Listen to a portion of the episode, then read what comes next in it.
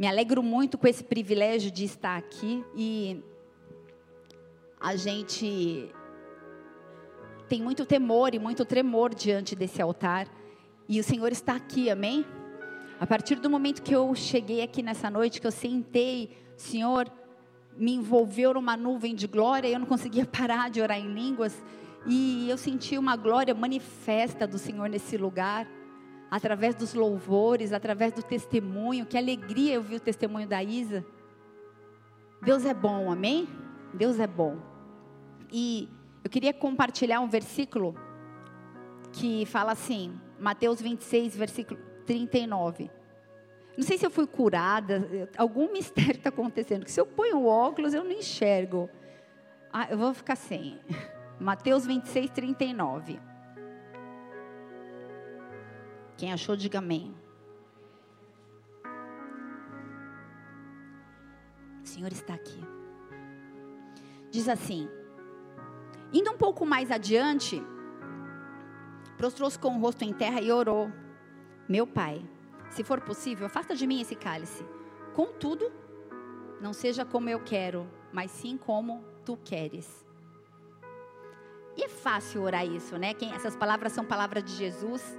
E muitas vezes, não sei você, mas eu já orei muitas vezes, muitas vezes, Deus, que seja feita a tua vontade, não a minha. O Senhor é soberano, o Senhor é Deus, o Senhor é o El Shaddai, o Senhor é o Todo-Poderoso. Eu sou pequenininha, minha vontade, minha ótica é limitada. É fácil orar, mas na verdade, se as coisas não saem de acordo com aquilo que nós pensamos, nós não estamos tão dispostos assim a beber muitas vezes o cálice da amargura, se necessário.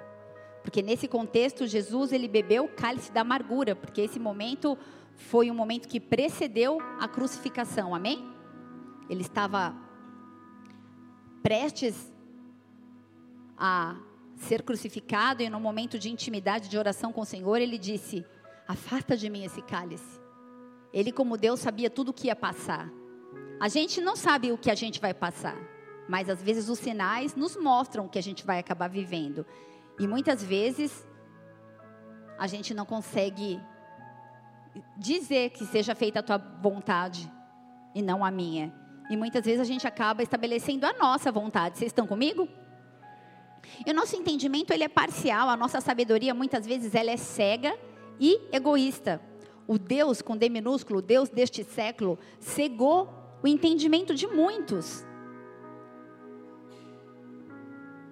1 Coríntios 2, versículo 4, diz assim: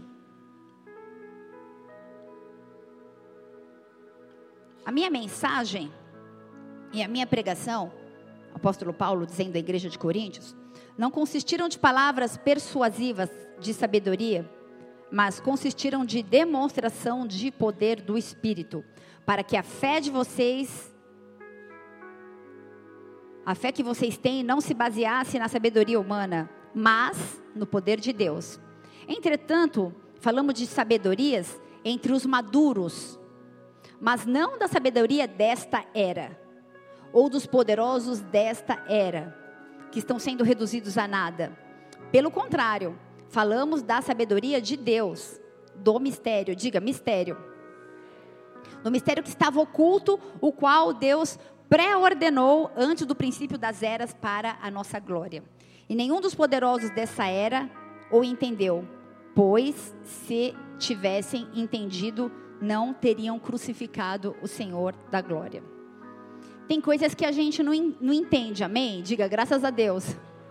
Tem coisas que a gente não entende.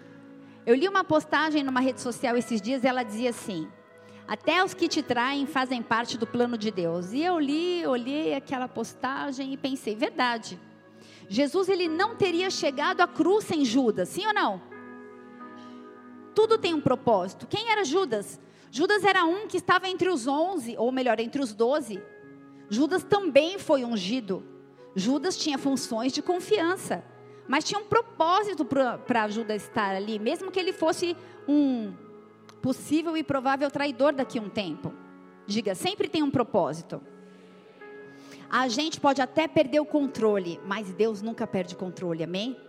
A gente pode perder o controle, mas Deus não perde o controle. E a gente vive em uma era que a gente precisa de uma sabedoria que venha do alto, para que a gente possa basear então o nosso entendimento e para que a gente possa começar a entender as coisas que estão ao nosso redor. Se a sabedoria não vier do alto, assim como a gente acabou de ler em 1 Coríntios 2, versículo 8, nenhum dos poderosos entendeu.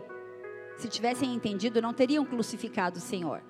Se eles tivessem discernimento espiritual, jamais Jesus ia para a cruz sabedoria de Deus, mistério de Deus que estava oculto, a qual Deus pré-ordenou antes do princípio das eras para a nossa para a glória do Senhor. Nenhum entendeu. Óbvio que Jesus não ia para a cruz. Alguém tem alguma dúvida? Se eles tivessem entendido que Jesus indo para a cruz ia ser um preço de sangue que ia trazer salvação para aquela geração e para toda a humanidade por todos os tempos, séculos e séculos, alfa e ômega, princípio e fim, para todo o tempo, Jesus não ia ter ido para a cruz. Eles não iam deixar. A palavra diz em Jó, se você puder abra comigo, Jó 39, versículo 13. Eu só estou te dando cimentinho aqui antes da gente começar a palavra. Jó 39, versículo 13. E eu disse Jó. Diz assim: avestruz bate as asas alegremente. Que se dirá então das asas e da plumagem da cegonha? Ela abandona os ovos no chão e deixa que a areia os aqueça. Esquecida de um que de um pé poderá esmagá-los, que um animal selvagem poderá pisoteá-los. Ela trata mal os seus filhotes como se não fossem dela, e não se importam se o seu trabalho é inútil. Isso porque Deus não lhe deu sabedoria nem parcela alguma de bom senso, de bom senso. Deus não lhe deu entendimento, na minha versão diz parcela de bom senso. Às vezes a gente age como se a gente não tivesse recebido sabedoria humana e a gente se comporta talvez como avestruz, fazendo sempre a mesma coisa. A avestruz ela bota o ovo, perde o filhote, bota o ovo, perde o filhote, bota o ovo, perde o filhote. Por isso que eles estão em extinção. Alguns até vingam. Mas o Senhor quer chamar a minha e a sua atenção nessa noite. Qual a sabedoria que eu e você precisamos receber para essa estação, para esse ciclo? Para a gente parar com essa fase nas nossas vidas de faz uma coisa, erra, faz de novo, erra, faz de novo, repete o ciclo. Como se a gente não tivesse sabedoria e nem bom senso. Você está aí? Nós vivemos diferentes batalhas no decorrer da nossa vida, diferentes formas de guerrear. E é importante que a gente venha utilizar a arma correta em cada ciclo. Que a gente saiba como lidar com os inimigos, que agem de uma forma determinada em cada estação. E esses inimigos, eles são distintos. Não dá para agir igual, não dá para usar a mesma tática sempre. E a sabedoria é uma das armas que nós vamos utilizar essa noite, amém? Pensei que você tinha lido minha palavra quando você ministrou aqui os dízimos. Nós vamos utilizar a sabedoria nessa noite. A vitória só vem com sabedoria. Muitos que busca, entraram aqui nessa noite e no seu íntimo falaram: Eu preciso de uma vitória, eu preciso de uma mudança, eu preciso de um novo tempo, eu preciso de algo da parte de Deus. Receba a sabedoria do Senhor, amém? E essa sabedoria, ela não vem desse altar ou da minha vida, mas ela vem do alto. Tiago 1, versículo 5 diz assim: Se algum de vocês tem falta de sabedoria, peça a Deus que dá a todos livremente, depende da versão, deliberadamente, de boa vontade, e vai ser concedido. Falta sabedoria? Essa noite a gente vai receber, amém? E ela vai vir do alto sobre a sua, sobre a sua vida. Saiba que um pouco de sabedoria ensoberbece a pessoa, mas muita sabedoria amadurece. E não desista no meio do caminho. Muitos se tornam arrogantes quando começam a adquirir sabedoria, começam a desprezar a sabedoria que vem do alto e começam a estar cheios de si mesmo. Eu posso chamar isso de um tempo ou de uma era chamada humanismo, onde eu quero, eu posso, eu consigo, tudo, a força está dentro de mim. Eu quero, eu posso, eu consigo, se eu buscar no Senhor. Amém? Quem está de pé, vigie para que não caia na falta de sabedoria. Lúcifer caiu. Saul caiu. Sansão caiu. Homens escolhidos, homens eleitos por Deus, tinham uma promessa sobre as suas vidas, tinham dons, tinham chamado, tinham propósito, tinham uma unção. Todos caíram. Eu estou trazendo esses fundamentos porque eu quero falar de um assunto que muitos não gostam. O tema dessa mensagem é uma mensagem que muitos não querem ouvir. Baixa sua cabeça, vamos orar. Pai, eu, cheia de temor e tremor, eu me apresento diante do teu altar, pedindo que o Senhor possa me usar pela tua graça e pela misericórdia e falar comigo, falar com meus irmãos. E na verdade eu quero clamar para que esses anjos permaneçam aqui, para que a atmosfera permaneça da mesma forma como estava na adoração. Obrigada porque o ambiente está preparado. Obrigada porque o Senhor está aqui. Obrigada porque os céus estão abertos. Obrigada porque existem anjos subindo e descendo. E eu quero, na autoridade do nome de Jesus, clamar por sabedoria que vem do alto sobre a minha vida e sobre a vida dos meus irmãos. Pai, o Senhor disse que se nós pedíssemos deliberadamente, nos seria dada de uma forma abundante. E nós clamamos por sabedoria. Enche esse lugar de sabedoria. Enche as nossas vidas de sabedoria. Quebra todo jugo, todo todo grilhão, toda cadeia, todo ceticismo, em nome de Jesus, todo intelectualismo, em nome de Jesus, porque nós queremos aquilo que vem do Senhor, Pai, em nome de Jesus. Que eu diminua e o Senhor cresça, Pai. Que o teu nome seja exaltado. Que haja cura, libertação, exaltação do seu nome. Que seja de acordo com aquilo que o Senhor desenhou para essa noite. Espírito Santo, vem mais uma vez, assim como tem sido. Vem, faz aquilo que lhe apraz. Nós oramos crendo no teu milagre, na tua soberania, no teu poder, em nome de Jesus. Se você concorda, diga amém e exalte o nome dele. Amém, amém, amém. Glória a Deus. Uma mensagem que muitos não querem ouvir. Abra tua Bíblia no livro de Mateus, versículo 13, capítulo 13, versículo 1. Aleluia. Diz assim a palavra. E falou-lhe de muitas coisas. Posso abrir? Estou ouvindo um barulhinho de Bíblia ainda? Eu espero. Amém ou não amém? Quer que espera? Amém? E falou-lhe de muitas coisas por parábolas, dizendo: Eis que o semeador saiu a semear. E quando semeava, uma parte da semente caiu ao pé do caminho. E vieram as aves e comeram-na. E outra parte caiu em pedregais, onde não havia terra bastante, logo nasceu, porque não tinha terra funda. Mas, vindo o sol, queimou-se e secou-se, porque não tinha raiz. E outra caiu entre espinhos, e os espinhos cresceram e sufocaram-na. E outra caiu em boa terra e deu fruto. Um a cem, outro a sessenta e o outro a trinta. Quem tem ouvidos, ouça. E acercando-se dele, os discípulos disseram-lhe: Por que eles fala por parábolas? Ele, no caso Jesus, respondendo, disse-lhes: Porque a vós é dado conhecer os mistérios do reino dos céus, mas a eles não lhe é dado. Vou pedir para você repetir comigo. Diga assim: Porque a nós é dado conhecer os mistérios do reino dos céus, mas a eles não. Porque aquele que tem se dará e terá em abundância, mas aquele que não tem, até aquilo que tem lhe será tirado. Por isso lhes falo por parábolas, porque eles, vendo, não veem, e ouvindo, não ouvem e nem compreendem. E nele se cumpre a profecia, a profecia de Isaías, dizendo: Ouvindo, ouvireis, mas não compreendereis, e vendo, vereis, mas não percebereis porque o coração desse povo está endurecido. E ouviram de mau grado com seus ouvidos e fecharam seus olhos para que não vejam com os olhos, e ouçam com os ouvidos e compreendam com o coração, e se convertam e eu os cure.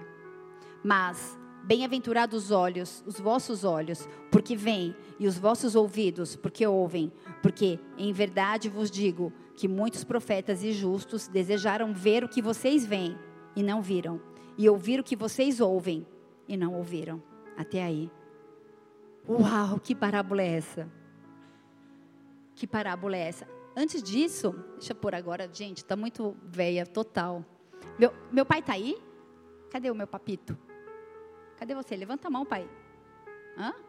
Ai, está aí, glória a Deus. Queria te agradecer em público e te honrar, porque faz tanto tempo que eu estou orando para você vir e você está aqui, tá? Eu te amo. Me perdoa quando eu quero te laçar pelo pescoço e trazer, tá? Glória a Deus, Espírito Santo, obrigada. Glória a Deus. Que parábola é essa?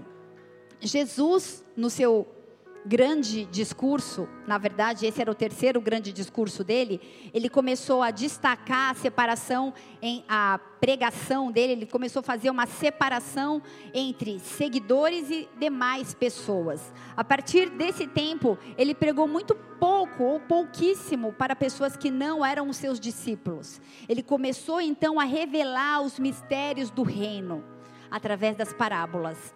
E parábolas são histórias que expressam uma analogia entre um aspecto comum da nossa vida, do nosso cotidiano, e uma verdade espiritual. A partir desse momento, no versículo 10, Jesus vai me respaldando aí com a palavra, tá? Jesus raramente ensinou ao público em geral. Ele começou a falar para o discípulo. Diga, discípulo. Nessa noite você vai saber se você é um discípulo ou se você faz parte do povo. O que é um discípulo? Discípulo é um seguidor. Discípulo, dicionário diz que é um aluno receptivo aos ensinamentos. Discípulo é aquele que estuda. E no versículo 11 diz que a vocês é permitido ensinar os mistérios e os segredos do reino dos céus, mas aos outros não. Esse termo mistério significa algo que anteriormente estava escondido, mas que agora está revelado. Que agora é possível a compreensão mediante a revelação divina. Você está aí? Amém? Seguidores, discípulos, são aqueles que compreendem, são aqueles que percebem, são aqueles que se arrependem e são aqueles que recebem o perdão. O primeiro ponto eu quero abordar nessa noite é o papel do semeador. Aqui eu quero colocar o papel do semeador na figura do pastor, na pessoa do pastor, do pregador, do preletor, aquele que semeia a boa semente, aquele que ensina a palavra de Deus, aquele que libera desse altar a palavra, aquele que instrui, que ensina pessoas a saírem de uma condição de povo, de público em geral, para se tornarem discípulos. Sabe aquela pessoa que chega na igreja, abre a Bíblia e lê, lê, não entende nada? Essa pessoa, ela faz parte do povo. Mas de repente, quando ela começa a ser ensinada e quando ela começa a aprender, a primeira vez que eu vim na igreja, abre a tua Bíblia em Gênesis. Eu fui olhar no índice, obrigada. Eu fui olhar no índice onde era, porque eu não sabia que era o primeiro livro. E tudo bem. Eu nunca tinha pegado uma Bíblia na minha vida. E eu lia, lia, lia, e eu falava, Deus, o que, que é isso, esse livro aqui? Eu não entendo, é bulufa. Quem nunca? Quem nunca? Eu lia, lia, lia, eu falava, eu não consigo entender. Eu achava que eu nunca ia entender o que estava escrito aqui. Na verdade, eu me admiro de saber que hoje eu estudo e Deus me revela entre linhas da palavra. Eu falo, Deus, se não for o Senhor, se não for divino, eu não tenho essa capacitação, amém? Eu não tenho essa capacitação. Mas quando a gente deixa de ser povo, a gente começa a, a, receber uma revelação divina e a gente começa a entender.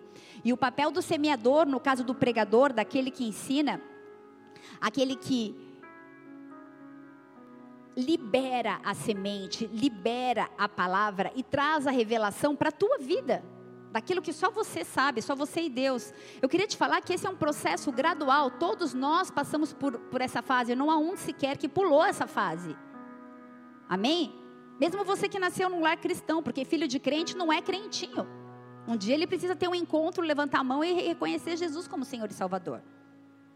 Então, voltando aqui ao, ao papel do semeador, o papel do pastor é ensinar o culto, ele precisa ter fundamento na palavra de Deus. Não adianta apenas fogo, não adianta apenas imposição de mãos, não adianta apenas uma noite de poder e curas e milagres e sobrenaturais, não adianta apenas uma noite de profecias e palavra de conhecimento. Você está aí?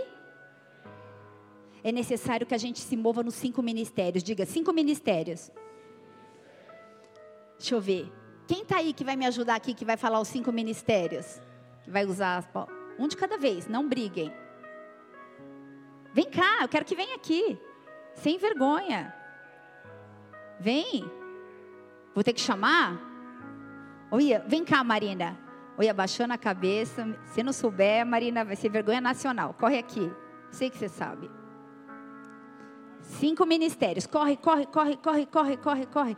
Tan, tan, tan, tan, tan, tan, tan, tan. Não fala assistência social, eles estão querendo te confundir, né? Cinco ministérios, Má. Recri, nada disso. Vamos lá. Cinco ministérios, fala aí. Apóstolos, profetas. Espera aí, então.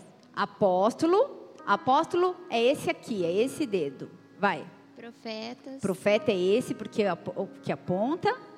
Evangelistas. Evangelista é esse porque vai mais longe. Pastores. Pastor porque é o dedo da aliança. E mestres. E mestre porque é o menor. Esse é o apóstolo porque ele toca todos os ministérios. Mas salva de palmas a Jesus pela vida da Marina.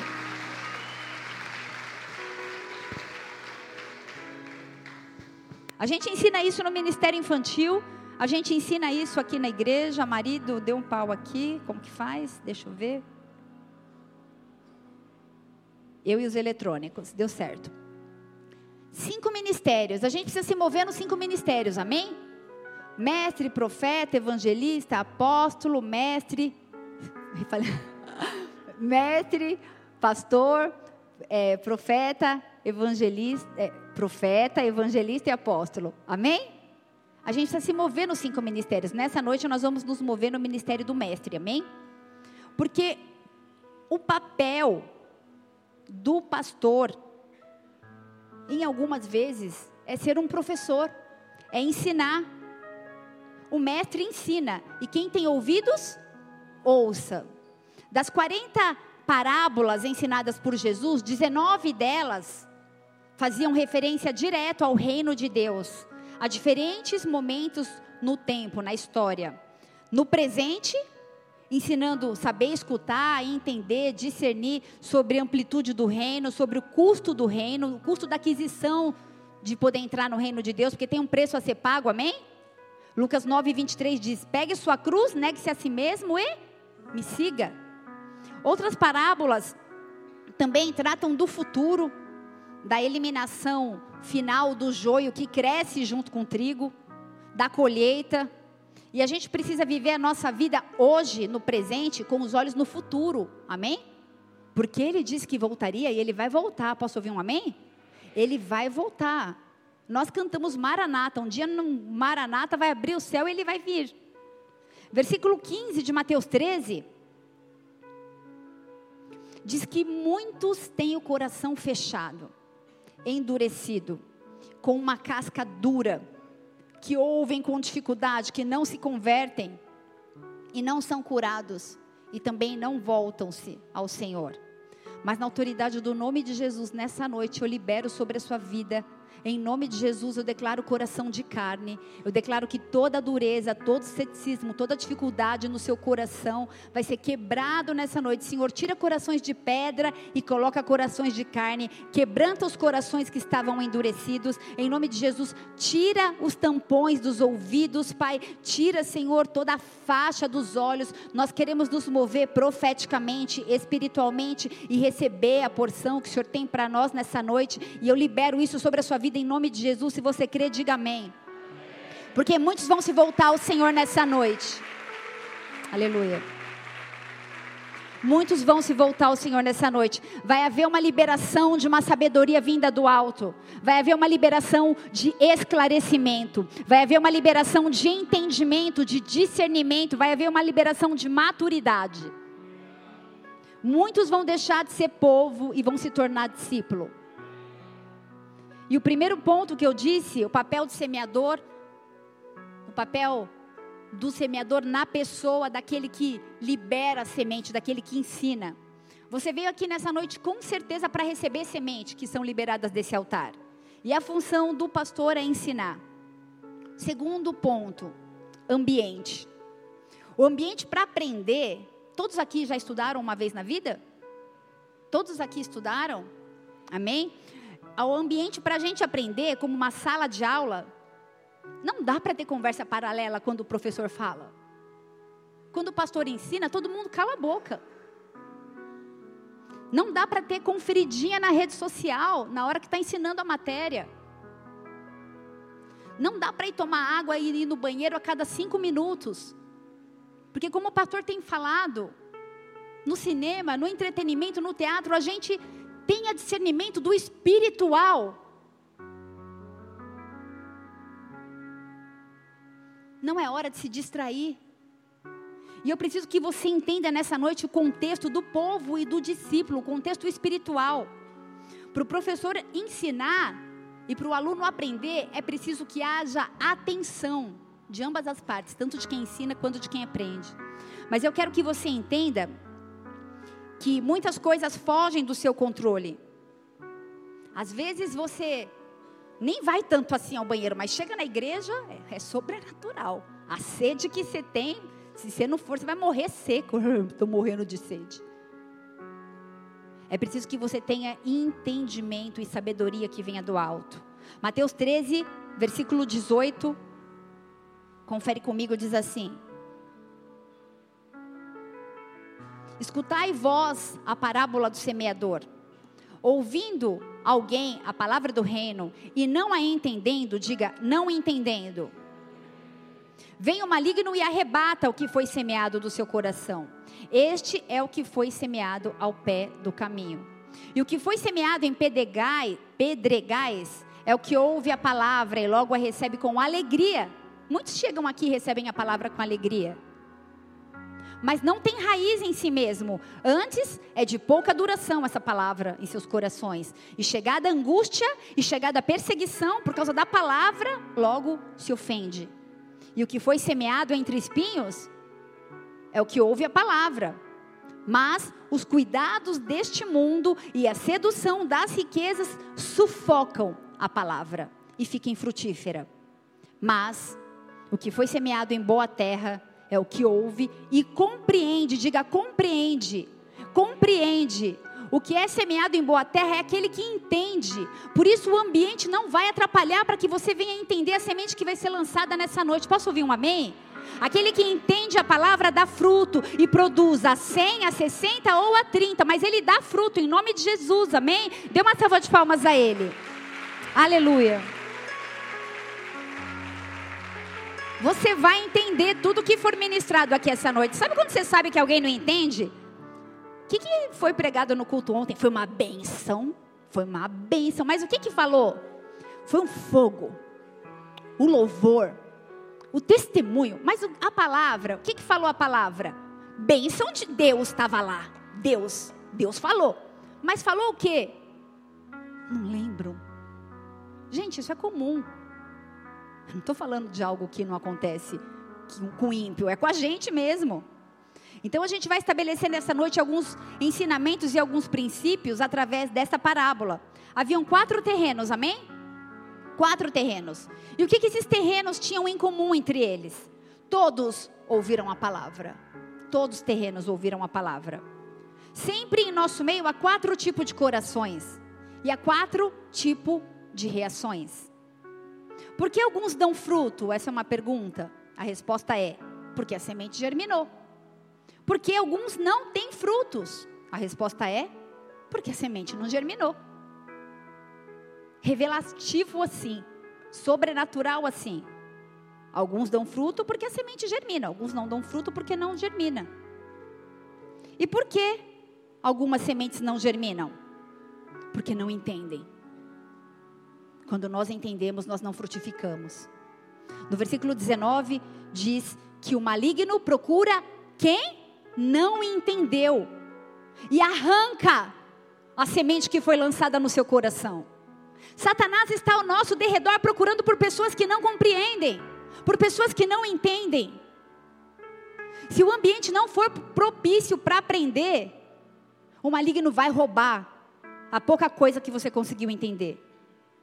Quando acaba o culto, você precisa conseguir explicar e reproduzir para outra pessoa o que foi dito para a tua vida.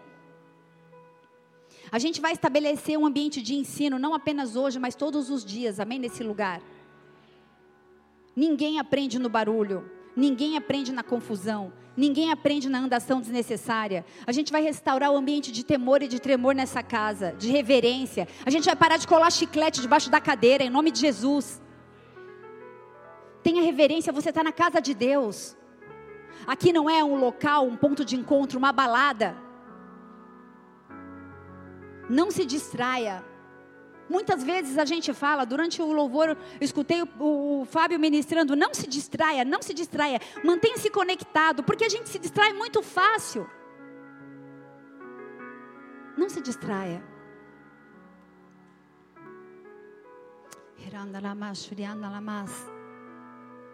Não se distraia. Se você não entender, não vai ter mudança de caráter, de escolha, de comportamento. Sabe por que muitos vêm e vão? Porque eles não entendem. O ponto é, a igreja precisa brotar, precisa pegar. Sabe pegar? Sabe quando você planta uma planta, você fala, tem que pegar, tem que, tem que pegar, tem que brotar, tem que germinar. Responder à mensagem do reino está diretamente relacionado à compreensão e ao entendimento. Muitos não respondem porque não entendem. Muitos estão conosco há, muitos tempo, há muito tempo e não conhecem Jesus Cristo. Quatro terrenos, quatro corações, quatro tipos de entendimentos, quatro respostas distintas. O primeiro grupo representa sementes que caíram à beira do caminho. Eles estavam distraídos. A semente caiu perto, mas não no local correto para poder frutificar. Eles não conseguiram entender. Eles até ouviram a mensagem, mas não germinou. Ouviu, mas se distraiu. O maligno roubou e arrancou aquela semente. E este então começou a produzir frutos para Satanás. Porque ou a gente produz fruto para Deus ou para o diabo, amém? Não tem meio do caminho. Ou, pra, ou, é, ou é sim, sim ou não, não. Ou é céu ou é inferno. No meio é procedência maligna. A dúvida, segundo grupo, são os que ouviram a mensagem, receberam com alegria. Quem está feliz aí? Glória a Deus. A gente sempre, eu, eu sempre pergunto: quem está feliz, dá glória a Deus. Todo mundo chega aqui feliz, em sua grande maioria. Receberam com alegria, mas não tinham raízes profundas ouviu, viu, abriu o coração, mas faltou a raiz. Faltou raiz para suportar o dia da angústia, o dia da perseguição, a tentação, os escândalos. E eles vêm, amém? É mister que vem os escândalos, disse Jesus Cristo. O problema foi a falta de fé, a fé perseverante. A gente pode até fé ter, a gente pode até ter fé, mas essa fé precisa ser perseverante. Diga, eu quero ter fé perseverante. Ouviu temporariamente, abriu o coração, e a falta da raiz profunda não permitiu que recebesse os nutrientes para lidar com os medos que a vida muitas vezes nos traz, o dia do amanhã. O que eu vou comer, o que eu vou vestir, para onde eu vou, meu Deus, socorro. Ah, pastora, mas eu vou ficar correndo atrás de ministério? Eu vou ficar atrás do correndo de reino, de pessoas ingratas? Eu vou ficar investindo o meu tempo e os meus recursos? Eu tô fora. Que papo é esse louco de ir, de servir, pelo amor de Deus? Sabe o que é importante? Importante é ficar em casa e curtir a família. Viajar, descansar. Vai ter com a formiga o preguiçoso. Descansar é bom. No sétimo dia só. Nos outros seis é para trabalhar. Vidas estão lá fora se perdendo. Se você está indiferente, é porque você não está entendendo nada. Se você está diferente a essa, é, é essa colocação que eu acabei de fazer, quer dizer que você realmente não está entendendo nada. O solo é seco, o solo é duro, é pedregoso. E faltou então obediência, sobretudo diante das perseguições. Afasta de mim esse cálice, Senhor, mas que seja feita a minha vontade, não a sua. Mas que seja feita a tua vontade. Não é fácil, não. Então, é fato. Os ventos fortes vêm. Mas aqueles que têm raízes permanecem. Isso é até um tema para outra pregação, né? Ventos fortes vêm, mas os que têm raízes permanecem. Gostei. Muito de nós somos religiosos, somos povo, somos fariseus. Vamos à igreja e não criamos nenhum tipo de raízes e, na verdade, não estabelecemos nenhum tipo de fundamento e nem de relacionamento. Tudo que não tem fundamento perece. A casa sem fundamento cai. O homem sem fundamento cai. E o terceiro grupo, no versículo 22, foi semeado entre os espinhos, até ouve a palavra, mas os frutos são espinhos. O espinho, ele simboliza o pecado. Em Gênesis 3, versículo 18, a gente vê que antes da queda de Adão não havia cardos e não havia espinhos. O espinho veio depois do pecado. A coroa de espinhos que Jesus usou simboliza que ele carregou toda a maldição divina sobre a natureza do pecado. Será que muitos de nós temos produzido como fruto espinhos?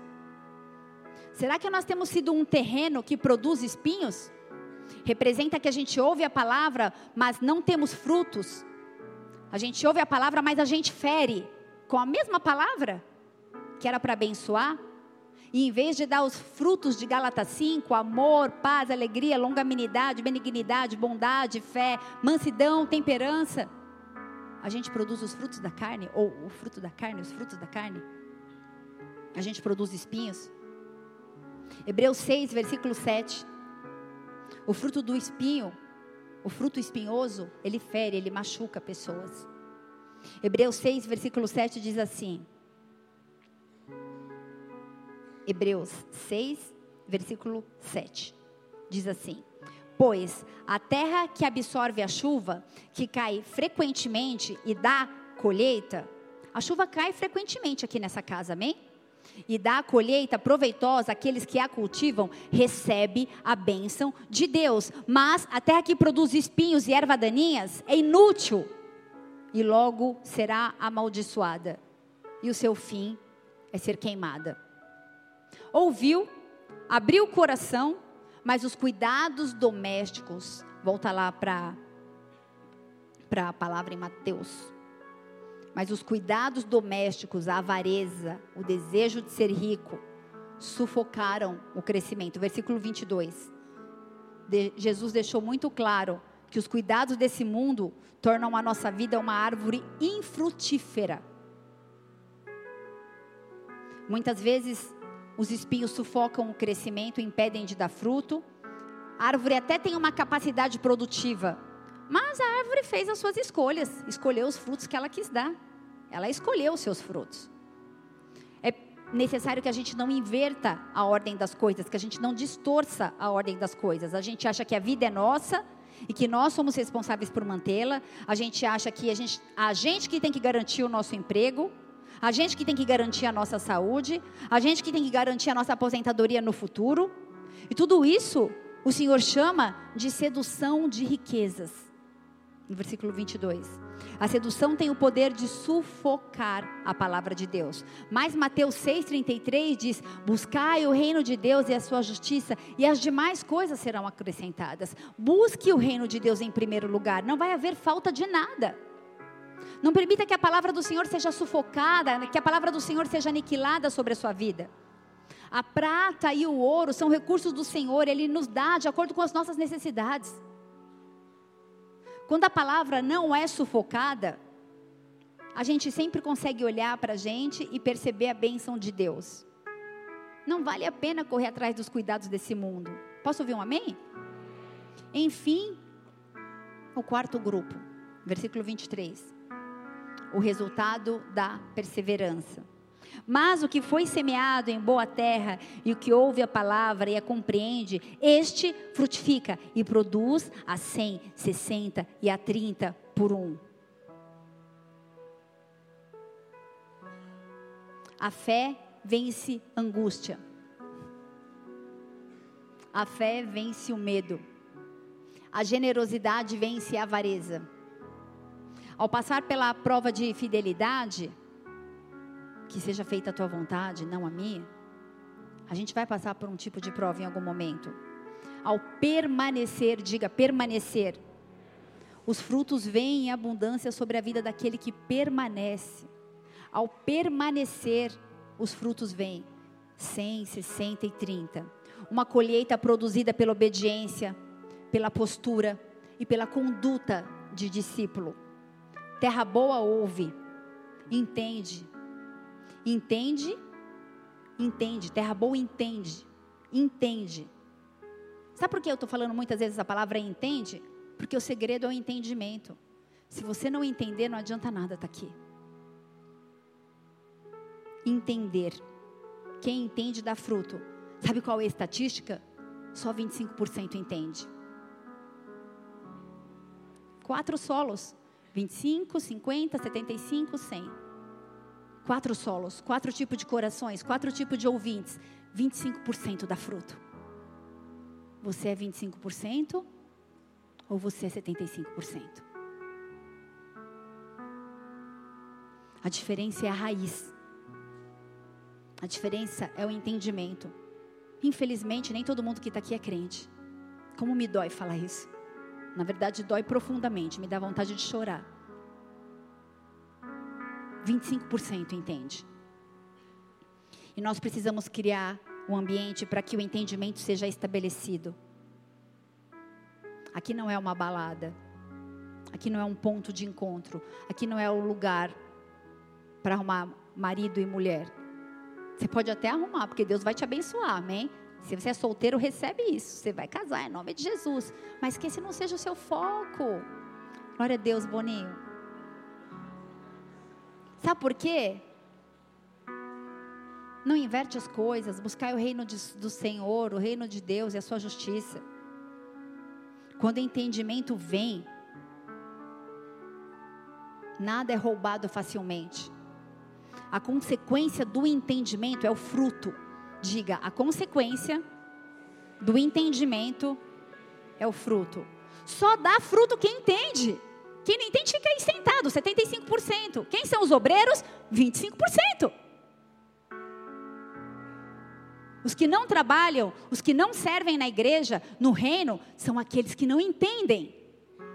Porque o nível de produtividade, o nível de frutos, o nível de serviço está ligado ao teu nível de entendimento.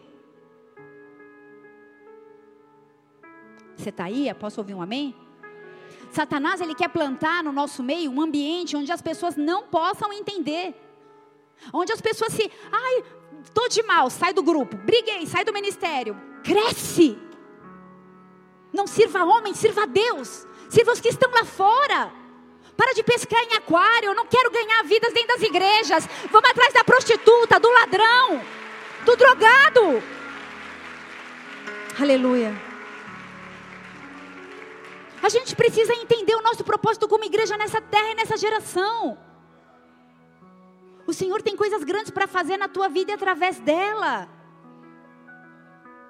Não se distraia, porque Satanás ele quer te roubar, mesmo que você esteja no ambiente correto.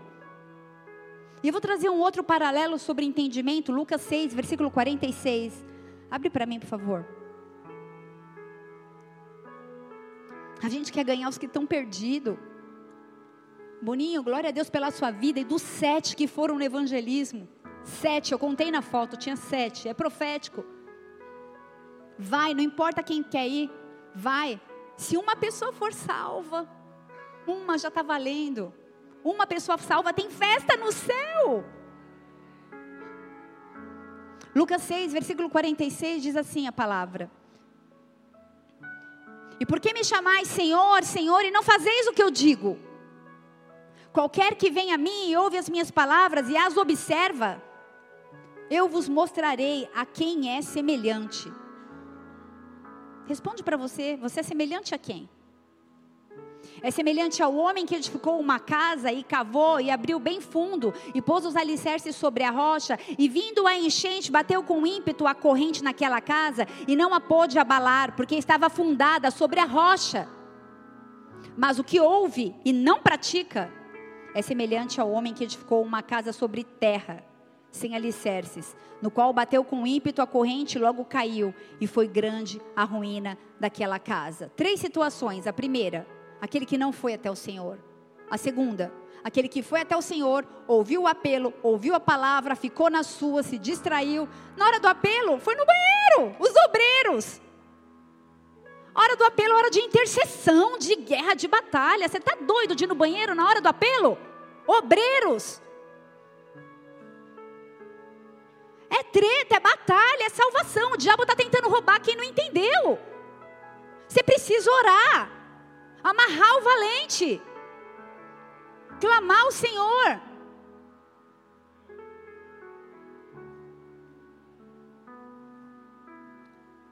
Aquele que foi até o Senhor, ouviu a palavra, ficou na sua, se distraiu, não entendeu direito, tem dúvidas, mas é aquele que fala: Senhor, Senhor. Fala Senhor, Senhor, mas não faz o que ele diz. Clama Senhor, Senhor, apenas no momento de necessidade pessoal. Não obedece, até construiu uma casa, mas virou ruína. Faltou alicerce. O alicerce é o bom fundamento. O alicerce é o entendimento. O entendimento é o que nos mantém de pé. O discernimento é o que nos mantém firme diante das tempestades, dos ventos fortes. E o último grupo é aquele que vai até o Senhor, ouve as palavras, observa, compreende, entende e então se faz semelhante a Ele. Diga, se faz semelhante. É aquele que não foi abalado. É aquele que a rocha era o fundamento, Cristo era o fundamento, o Verbo que se fez carne era o fundamento, era o entendimento. Discípulo é aquele que faz igual, pratica e obedece. O pastor Pablo, ele é pastor nessa igreja, nessa comunidade aqui de Ribeirão Preto. Não tem outro pai espiritual aqui.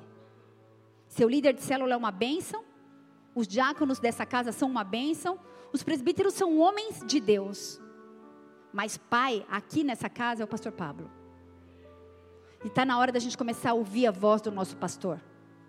Sair da estatística dos 75%, que estão aqui como se não estivessem, perdidos, sem entendimento.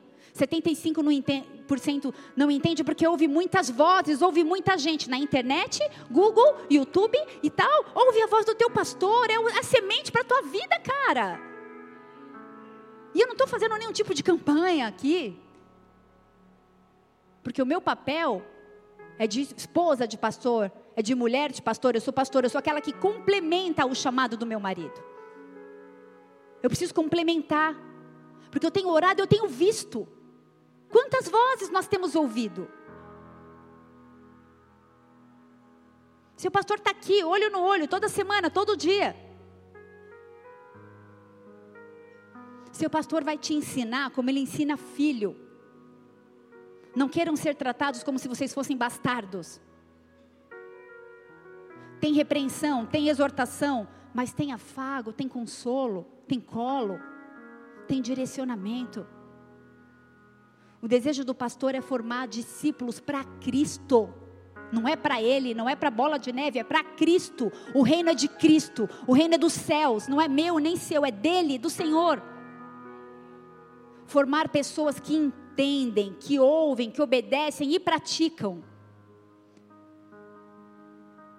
A complementariedade do meu ministério nessa noite vem para trazer alinhamento nessa casa, amém? Eu venho como profeta de Deus nesse lugar. Você faz parte dos 25%? Quais são os seus frutos? Responda aí para você mesmo. Quais são os seus frutos? Pelos frutos seremos conhecidos. E a gente em oração buscou essa palavra para o congresso há tanto tempo, muito antes do Senhor dar essa palavra. Na verdade, o Senhor deu essa palavra há muito tempo e eu não queria ministrar, porque é dura. Mas nessa noite você vai entender que o mais importante de tudo é verdadeiramente compreender, discernir os tempos e as estações na tua vida e para a tua vida. Entender o evangelho de Deus, o reino de Deus Existem pessoas nessa noite aqui com vários tipos de coração. Qual é o teu coração? Qual é o teu solo? Você tem fundamento solidificado para passar por tempestades? Será que você consegue resistir à angústia, o medo, para poder dar fruto, para permanecer? Porque começar é fácil, eu quero ver permanecer. Não é fácil permanecer. Perseverar mediante as faltas da vida, aos reveses da vida. Você está disposto a priorizar o reino de Deus, crendo que as demais coisas vão ser acrescentadas?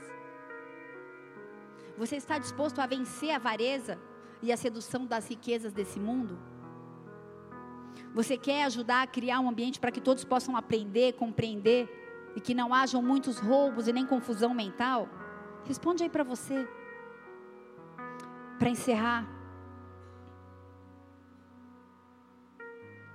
Gálatas 6, versículo 7. Nem consigo ver a hora.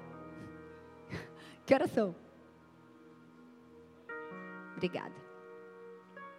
Gálatas 6, versículo 7 diz assim: Não se deixe enganar. De Deus não se zomba. Pois o que o homem semear, isso também colherá. Quem semeia para a sua carne, da carne colherá destruição. Mas quem semeia para o espírito, do espírito colherá a vida eterna.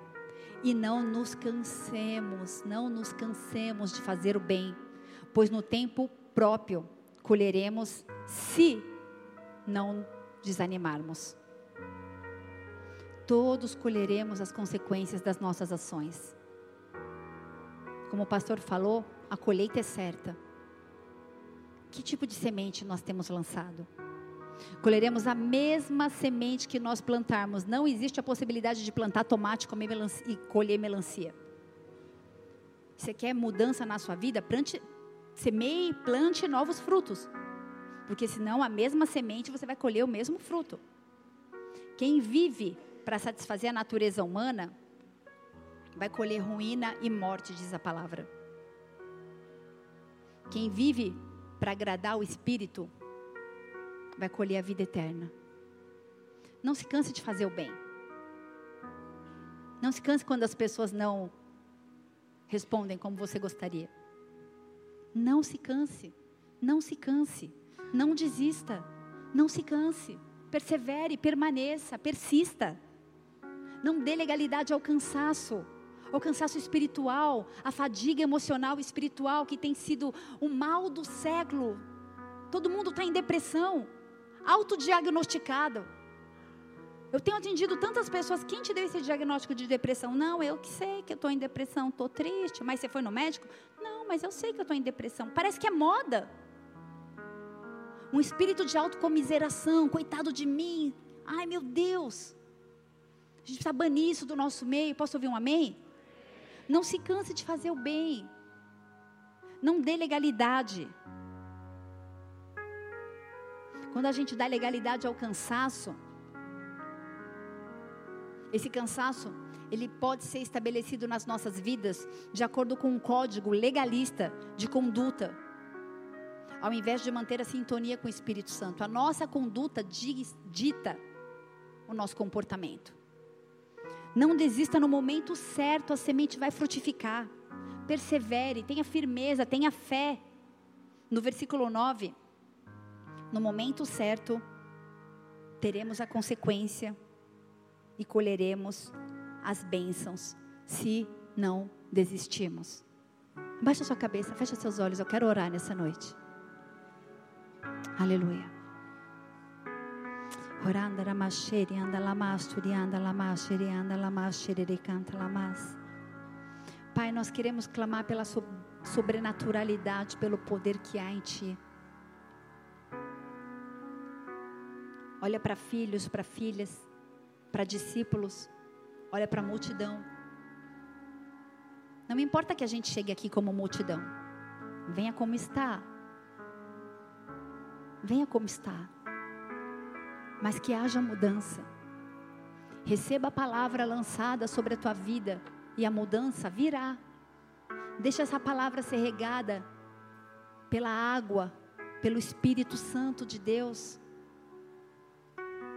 Às vezes o vento vem, a tempestade vem, E parece que você não vai dar conta, mas se as suas raízes estiverem profundas, isso só vai te trazer fortalecimento e maturidade. Uma mensagem que muitos não querem ouvir. Uma mensagem que 75% das pessoas estão aqui não sabem o que estão fazendo aqui. Apenas saíram de suas casas como um costume religioso, como numa condição de tirar um alívio da consciência, um peso. 75% dos corações estão endurecidos. Mude essa história nessa noite. Clame ao Senhor.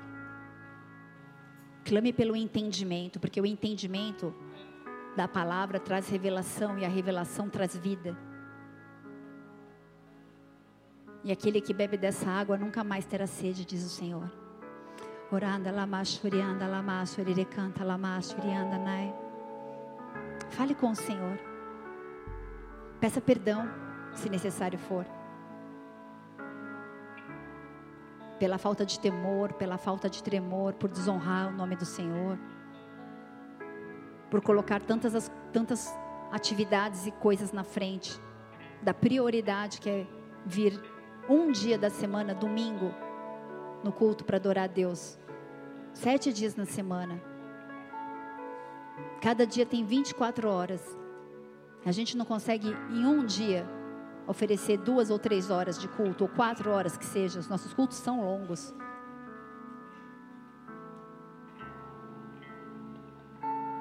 Reanalise e reavalie você mesmo. Espírito Santo de Deus, tem liberdade neste lugar. Tem liberdade neste lugar. Vai sondando os corações. Vai tirando toda a dureza, toda a casca do coração, toda mágoa, toda machucadura. Tudo aquilo que a igreja mesmo causou. E como igreja, nessa noite eu quero pedir perdão, porque muitas vezes a igreja fere. A liderança pode ferir. Mas nós somos falhos. O único santo aqui é o Senhor.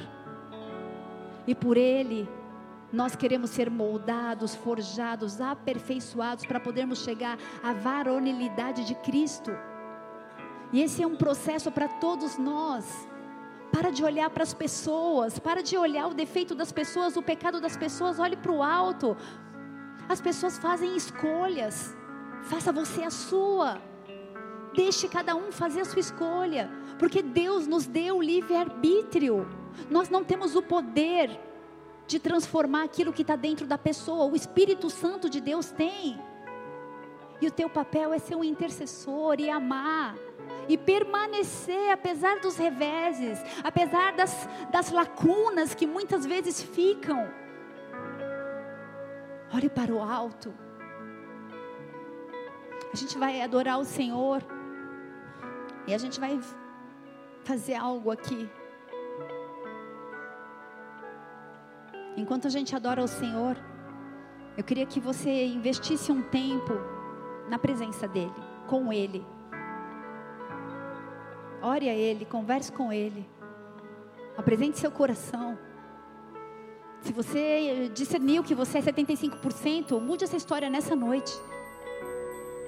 Eu libero em nome de Jesus sobre este lugar discernimento espiritual, porque a palavra de Deus diz que se nós pedíssemos do alto, seria liberado deliberadamente, deliberadamente, um espírito de sabedoria enchendo essa casa, um espírito de sabedoria enchendo as nossas vidas, um espírito de sabedoria, de conselho, de, de maturidade, de discernimento, de revelação da palavra de Deus. Você não vai mais ser aquele que não entende nada. Você vai entender. Vai haver revelação das entrelinhas para a tua vida. E Ele vai falar com você no secreto. Ele vai falar com você no teu trabalho. Ele vai falar com você quando você estiver dirigindo. Ele vai falar com você andando, sentado, pelo caminho, comendo, dormindo, em sonhos. Mas Ele vai falar. Porque Ele é fiel para completar aquilo que Ele prometeu sobre a sua vida. Adore ao Senhor se você sentir desejo, se você sentir vontade de pedir perdão, de confessar pecados, e de receber um abraço, e de pedir perdão talvez para o teu pastor. Pastor, você pode ficar aqui na frente? Os presbíteros, os diáconos. Mas vamos estabelecer um ambiente de liberdade Às vezes você não quer levantar do seu lugar, levanta sua mão. Alguém vai até você, ora por você, te abraça, ministra sobre a sua vida. Talvez você não precise que ninguém ponha as mãos sobre você. Mas que hoje seja uma noite de cura. Por que eu pedi para o pastor vir aqui? Porque muitos estamos dando ouvidos a outras vozes que não a do nosso pastor. Mas nessa noite o Senhor vai te reconectar a essa casa. Em nome de Jesus, adore o Senhor. Aleluia.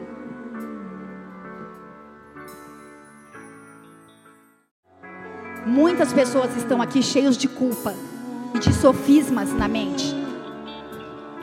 Muitas pessoas têm vergonha. Muitas pessoas paralisadas pela falta de entendimento. O princípio do evangelho é o arrependimento para que haja quebrantamento e para que haja confissão, e então haverá liberação de perdão. Só podemos ser perdoados quando estamos arrependidos. Muitos não conseguem se arrepender porque dentro dos seus conceitos estão certos. O Deus deste século tem cegado o entendimento de muitos. Tem trazido confusão e condenação tem trazido vontade de desistir e de lançar a mão do arado.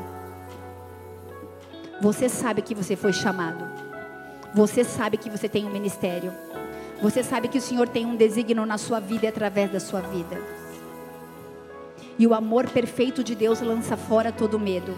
Você já se feriu tantas vezes, você já se magoou tantas vezes com instituições que você tem medo. Mas o amor perfeito lança fora todo medo. E o amor perfeito ele vem do alto, como sabedoria do Senhor sobre a tua vida. Como sabedoria do Senhor, receba uma revelação do amor de Deus sobre a sua vida. Uma revelação do amor de Deus, porque Ele te ama, porque Ele te ama, porque Ele sempre te amou e porque Ele ainda vai te amar. Permaneça nele, persevere nele. Ainda que hajam traições persevere. Ainda que faz muito tempo que você está caminhando, permaneça. Ele é fiel para completar a boa obra na sua vida. Se você está aqui nessa noite pela primeira vez, pela segunda, terceira, não sei. Você ainda não teve oportunidade de entregar a sua vida para Jesus Cristo, reconhecê-lo como Senhor e Salvador da sua vida. Essa é a sua oportunidade. Quando nós reconhecemos alguém como Senhor, nós somos os seus servos. Nós o obedecemos, nós o seguimos. Nós nos tornamos parecidos com Ele. Nós o imitamos. Nós não somos aqueles que dizem Senhor, Senhor e não seguem e não obedecem. O Senhor tem restauração para muitos que estavam afastados do Senhor nessa noite. Talvez você estava aqui dentro, mas mesmo assim você estava afastado. Você já não sente a voz de Deus, você já não ouve a voz de Deus, você já não sente a presença de Deus. Você não consegue mais enxergar. E pela falta de compreensão e de entendimento, Satanás tem roubado as sementes. Mas nós vamos guerrear nessa noite. A gente vai guerrear nessa noite. E tudo que Satanás roubou, todo roubo de Satanás vai ser restaurado sobre a sua vida. Toda semente que foi arrancada vai frutificar sobre a sua vida. Porque Ele mesmo vai vir do alto e vai trazer uma nova semente. Uma semente cheia de óleo, estabelecida no lugar correto.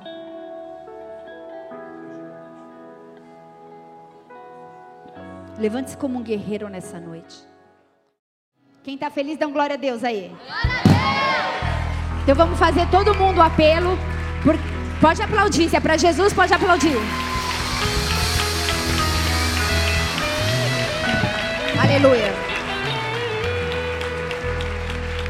Glória a Deus. Então a gente vai fazer um apelo aqui diferente, né? Se tinha alguém aqui que fazia parte dos 75, vai ser todo mundo 25.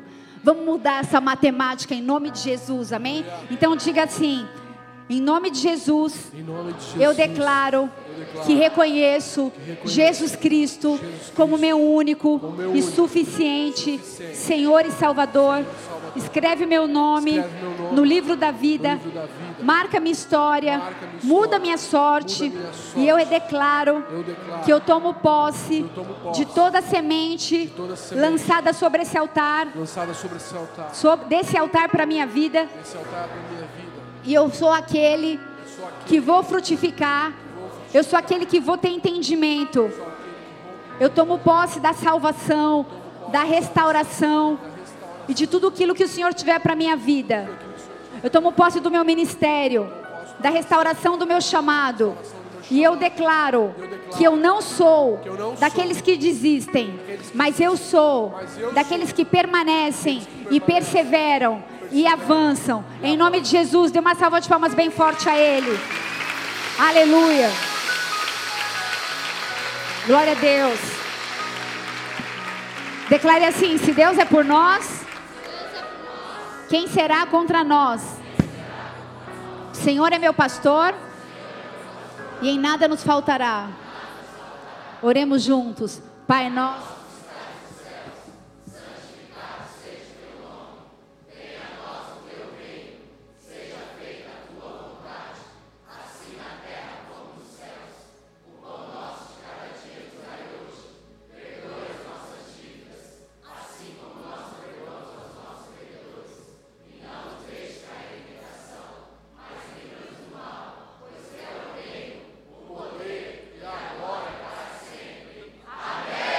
Amém, aleluia.